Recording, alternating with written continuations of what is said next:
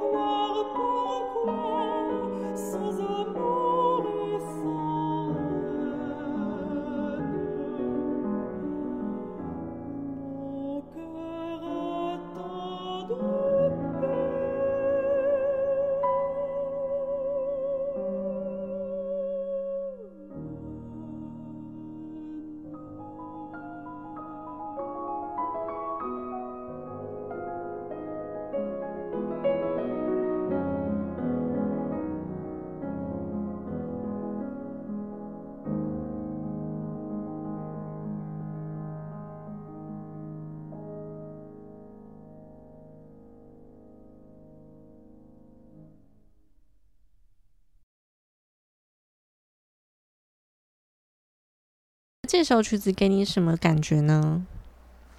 这就是有一种整体是一个灰色调，在巴黎，然后前面钢琴这个十六分音符滴答滴答滴答滴答滴答，好像雨滴滴答答的在下，但它下的这个速度呢，不疾不徐，有一点厌世的厌世的感觉，就是每天滴滴答答的，不大也不小。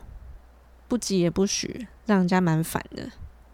他让我觉得这首雨会下到下到深处，好像就是忧郁的感觉。嗯，往忧郁下。可是这个忧郁呢，又不是一个很深层的一个痛苦，是一种在白日梦里面的忧郁，好像你的脚步走快一点之后，这个忧郁就就烟消云散了。然后我觉得整体这个氛围，不知道为什么，我就觉得好像在巴黎哦。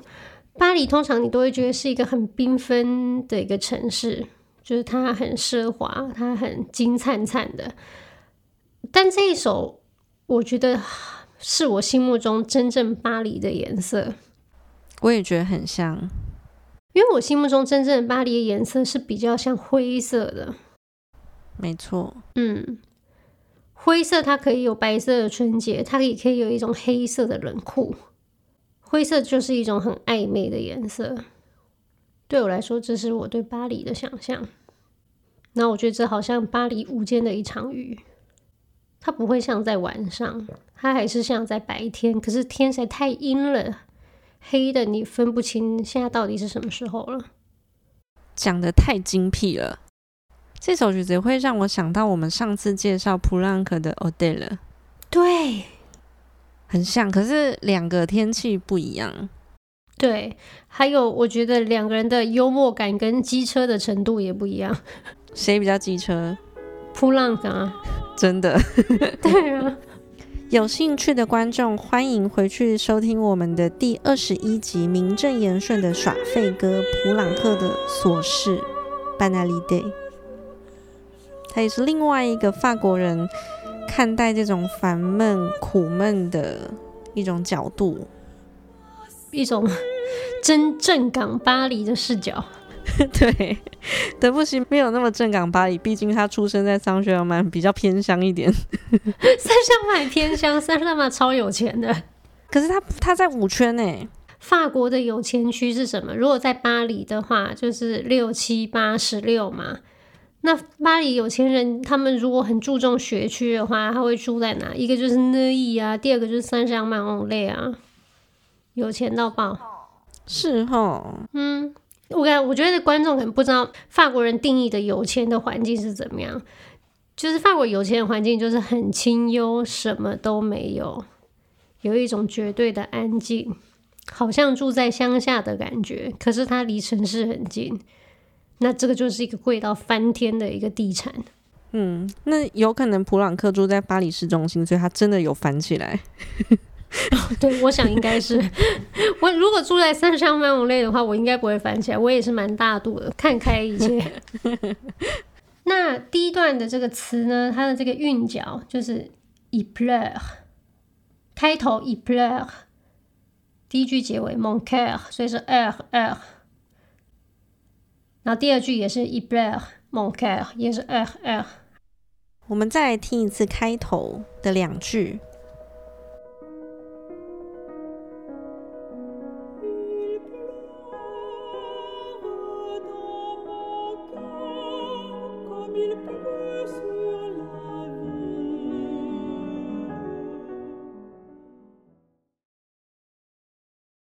Il pleut dans mon cœur，泪洒我心。Il pleut dans mon cœur，comme il pleut sur la ville，泪流我心，一如雨笼罩城市。我们在这里呢，会首先听到钢琴有一个旋律，哒哒滴哒滴哒哒，我们把它叫做 A 旋律。另外一个 B 旋律呢，是由声乐唱出来的，哒叮哒哒哒叮哒哒叮哒哒哒。哇，好低，你好厉害啊！真的低到我的胃部去了。你是男中音吗？这里我觉得德布西用了这种旋律的线条来作画，滴答滴答滴答哒，从上面。流泻到下方的线条，这好像代表了雨声。而至于声乐的第二旋律 B 旋律，他就用这种有点平铺直述、没有什么起伏的阴沉，来描写他的内心的苦闷。嗯，我也有这个感觉。而且我觉得一刚开头的这个雨声，哒哒哒哒哒哒哒哒哒，钢琴这个十六分音符，它就好像在营造这个氛围。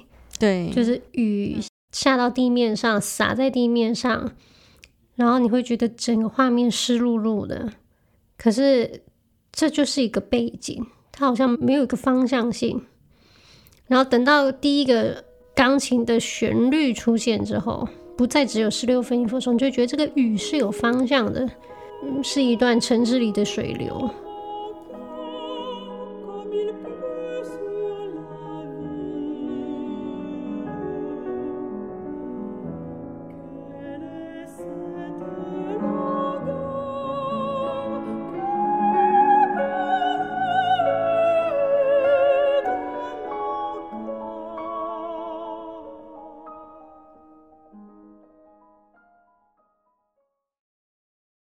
Quelle est cette longueur？是什么样的颓靡？Qui pénètre mon cœur？穿透了我的心。这边声乐和钢琴会有一个旋律上的追逐，我们称之为卡农。你会先听到声乐唱出这个旋律往上爬的旋律，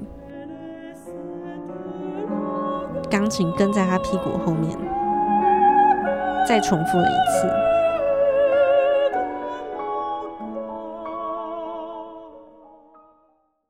好，接下来由钢琴，嗯，从高音的部分再重复了 A 主题，雨滴的主题。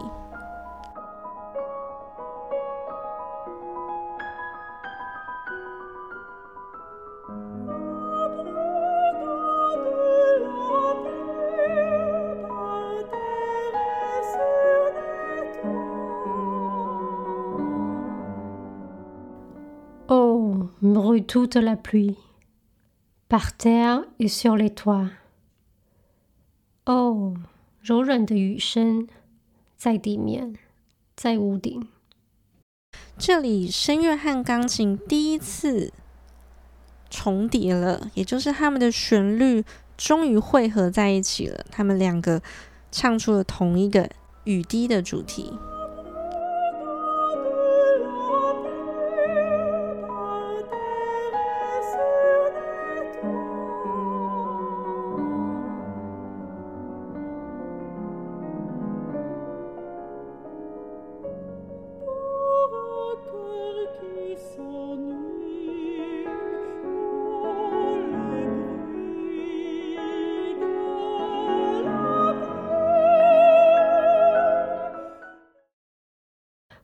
Cœur qui s'ennuie, oh, le bruit de la pluie。这烦闷的心，哦，这雨声。其实刚光是听何老师念诗的时候，你不觉得这就已经是一个音乐了吗？因为这个诗里面充满着音乐性。没错，我觉得像是德布西写的这样子声乐曲，跟德奥的那种 Lieder。德奥的 leader 就是艺术歌曲，对对对，嗯、我觉得一个很大的差别就是，德布西这种法式的艺术歌曲呢，就它的这个曲子里面有音乐的音乐，有词的音乐，词跟旋律呢都会有一个很鲜明的画面，你觉得全部都融合在一起，它这一首音乐里面的音乐性有时候是独自。给音乐的，然后有时候它凸显了诗词的一种音乐的韵律，然后有时候又把这两个结合在一起，所以你会觉得它又是诗，它又是一个纯粹的音乐，可它同时也有一个很丰富的画面，你分不清楚音乐、文学还有艺术这三个的疆界在哪里。对，我真的觉得他是做了一个太伟大的结合，就是把这些艺术结合在一起，以至于他的音乐里面很像一个魔性的世界，异次元的世界，就你走进去就就走不出来了。没错，没错。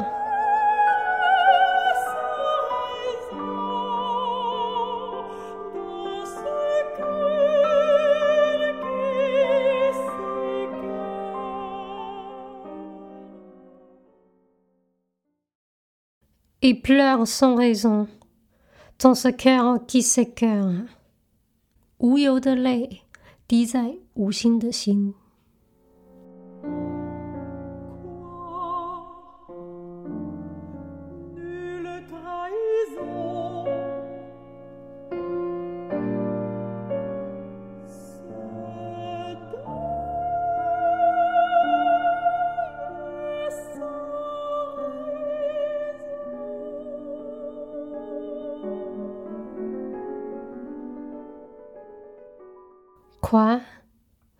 trahison.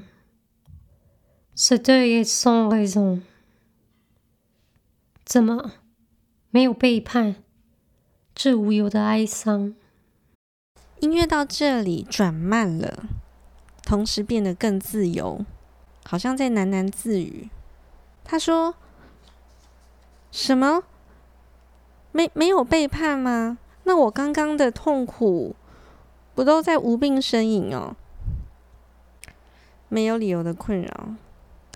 我觉得有时候你知道了是什么东西在困扰你，这还好办事，因为你就可以想办法去解决它，面对它。但你自己都不知道问题根源在哪里的时候，你说不上什么，但这可能是最深沉的苦恼。就是人好像。怎么样过得幸福的生活，都是有一个空，你会觉得吗？什么意思？就是你人不管有多多的财富，或是有一个多么幸福的人生，可总会有一个时候，你会有一种空的感觉。哦，我很常有空的感觉。那这空是好还是不好呢？我觉得这个无法界定它是好还是不好，可是我觉得它是一个。既定会存在的一种感觉，我觉得这也是德布西的艺术歌曲跟刚刚提到德奥的艺术歌曲很大的不同。德奥的艺术歌曲会随着时间推进，故事会有所演化，没错，或是我们可以得到一个答案结局。对，就是你会有一个 journey，你会去一段旅程，然后发展展开。然后你会有你的心情，对这段旅程的心情的反应，然后也会有你在这段旅程上面冒险的一些体会。那最终你会想要回家，嗯、呃，会去找一个归属感。对，但是在这一首德布西被遗忘的小咏叹调的第二首里面呢，我觉得这个时空是凝滞的，它是停下来的。嗯，他也没有想要。从他家出发，然后去冒险。他也没有想要找出一个归属感，他一点都不想要归属感。他像一个幽灵一样，就是一直在原地打转。嗯，我自己觉得他是很，他想要很认真的描写空或是丧、悲的这个状态，但是是用第三视角。对，是用一个很抽离的视角。所以丧啊、悲啊这种在第一人称或第二人称，我们人类视角一般觉得是一个至苦至沉的一个一个感觉。在这首曲子里面，你会听到用第三视角呈现是什么样的？嗯，这让我想到我小时候暑假最后一天在赶暑假作业，然后美术作业画不出来的时候啊，我都觉得我这是至关的痛苦，人不可能有比这一天更痛苦的时候了。然后那个时候，我就安慰我自己，我就会想象把我自己抽离出这个身体，在很遥远的嗯、呃、天空上面往下看，我就觉得哈，这好像也没有这么重要啦。这个人生如果拉长了看，这个又算了什么呢？我觉得我真是有德不西的精神诶、欸。那你你抽离之后 有继续痛苦吗？抽离之后，拜托我妈帮我画，因为她很会画，她是美术老师。什么不要脸的故事啊！我以为抽离之后是你自己画，抽离之后然后回来把我妈摇醒了，妈妈起来画画喽。哎、欸，那那为什么你对美术作业的这个恐惧那么深呢？你就自己随便乱画就好了，觉得自己要很会画是不是？对，就因为做一切这些美术作业的时候，我都会先想，那这样对吗？这样是不是很奇怪？人家会笑我？可是美术就是没有对，跟他要奇怪啊，越怪越好。嗯，对啊，我长大才知道啊。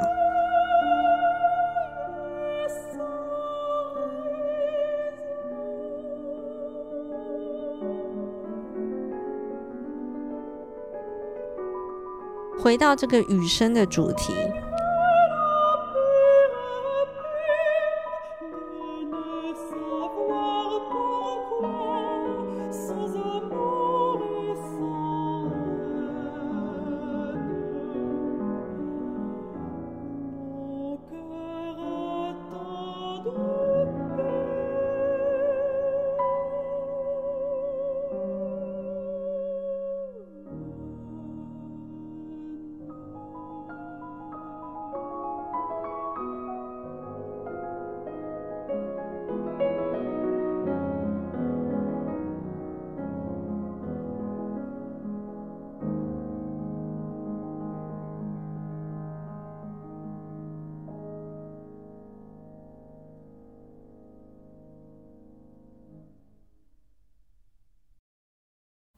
C'est bien la pire peine de ne savoir pourquoi. Sans amour et sans haine, mon cœur a tant de peine。这是至诚的苦，无从得知何故。没有爱也没有恨，我的心如此苦闷。在这里，我觉得他讲到了一个重点。他说没有爱。但是也没有恨，让我想到别人说的一句话：，就爱的反面并不是恨，而是而是疏离。在古典时期，我们常常会希望曲子里面会有一个既定的方向，就是可能一级、四级、五级、一级，一级就可能像是你从你家出发，然后四级啊，就是你在路上冒险嘛。嗯，找到一个临时的住处。五级的话呢，是这个旅程好像差不多，他该得到、他该见到都有了，然后他有一点想家了，他想回家了，所以就再往一级出发。那这个一级就是他一开始的这个归属感。那古典的曲式呢，都一直是照着这个一四五一的这个路径走。德布西呢，他就不用这些既定的路数。但是他本身这个人也没有想要回家，他是真正的天之骄子，对，他是真正不知道寂寞或是孤寂是什么的，他天生就喜欢这个状态，他无法理解为什么人家出去了一定要回家，也就是因为这种他在音乐上面的叛逆，所以我们好像到了一个全新的时空，嗯，不知道家在哪。也不知道冒险在哪。在第四十七集的时候，呃，威尔伦的词呢是单数。那在这第二首《Il pleut dans mon cœur》，它使用偶数，以六音节作为一句来写成，所以这跟第一首又有很不同的感觉。例如说，一开头。Il pleut dans mon cœur，一二三四五六。Il pleut dans mon cœur，一二三四五六。Comme il pleut sur la ville，一二三四五六。Quelle est cette longueur，一二三四五六。Qui pénètre mon cœur，一二三四五六。所以。用双数的时候，你会觉得比较没那么轻浮，因为我觉得双数总是让你会觉得比较稳重嘛。嗯，我觉得德布西和 Violin 他们提供了一个很好的雨天中的异想世界，下雨的时候可以漫游在这样子艺术中的异世界啊，是一个很独特的感受跟经验。然后，如同前面说的，我们会有一个特辑，把德布西这六首被遗忘的小咏叹调串联成一个特辑。然后，德布西有一个神奇的地方，就是你单独听每一首曲子是一种感觉，当你全部把它串联在一起听的时候，又会完全是另外一个世界。所以，大家一定要追完我们这六集哦。喜欢我们节目的话，记得在 Apple Podcast 上面帮我们按五星和留言，以及追踪我们的脸书粉丝专页 Bonjour 古典不古典，上面会有何老师新鲜现拍的巴黎照片给大家看一看，批判一下。欢迎各位听众上去批斗何小姐，让她知道什么是厉害，叫她不要太拿翘。拜拜，好，拜拜。